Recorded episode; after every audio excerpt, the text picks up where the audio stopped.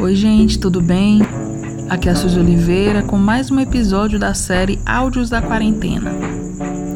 Hoje contando um pouco da experiência de estar isolada socialmente com um idoso e dois gatos e me expondo raramente ao fluxo da rua.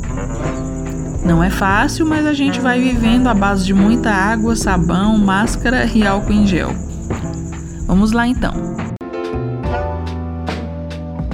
Áudios da quarentena, da quarentena, da quarentena, áudios da quarentena. Saindo de casa em tempos de quarentena. O despertador tocou e vi na tela do celular que era 6h50. Hora perfeita para visitar, por assim dizer, o caixa eletrônico e realizar aquela transferência que não consegui fazer online Tamanha a inoperância e burocracia deste bendito banco. Levantei, me arrumei, colocando uma máscara, lógico, e segui caminho antes do pai acordar. Na avenida principal, uma quantidade assustadora de carros. Desde o início da quarentena, ainda não tinha visto tanta movimentação. Fazia fila no semáforo, cara. Como é que pode isso? Um pouco chocada, atravessei e entrei no banco abrindo a porta com o cotovelo. Um dos dois caixas disponíveis já estava sendo utilizado. Peguei o papel com os dados bancários e o cartão para terminar logo com aquilo. Digitei tudo, mas faltou o número de identificação do banco do favorecido, aquele mesmo que a intuição avisou para anotar antes de sair e eu ignorei.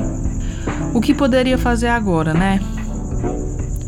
Voltar em casa não era uma opção e meu tempo naquele ambiente estava demorado demais.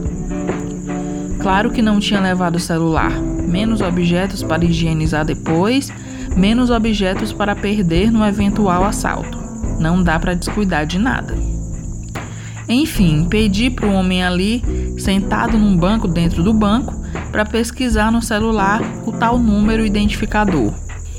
Óbvio que o aparelho estava sem internet e não pensei duas vezes. Recarreguei os créditos de um cara que nunca mais vou ver na vida ou verei em outra visita ocasional ao caixa eletrônico. Finalizei a transferência, peguei comprovante, agradeci, ele me agradeceu e fui embora. Em poucos minutos voltei, adentrei a casa, lavei as mãos acionando a rádio da minha cabeça para tocar o parabéns para você duas vezes o tempo indicado para eliminar qualquer perigo. A cabeça colocou um Gil antes do parabéns. Confundiu o comando e veio até um Pai Nosso no pensamento, me fazendo trocar de faixa na mente e entender o lance da fé que não costuma falhar. Áudios da quarentena, da quarentena, da quarentena, áudios da quarentena.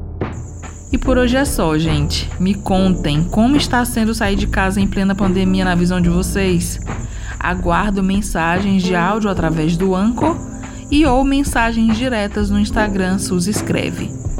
Um beijo e até a próxima. Tchau!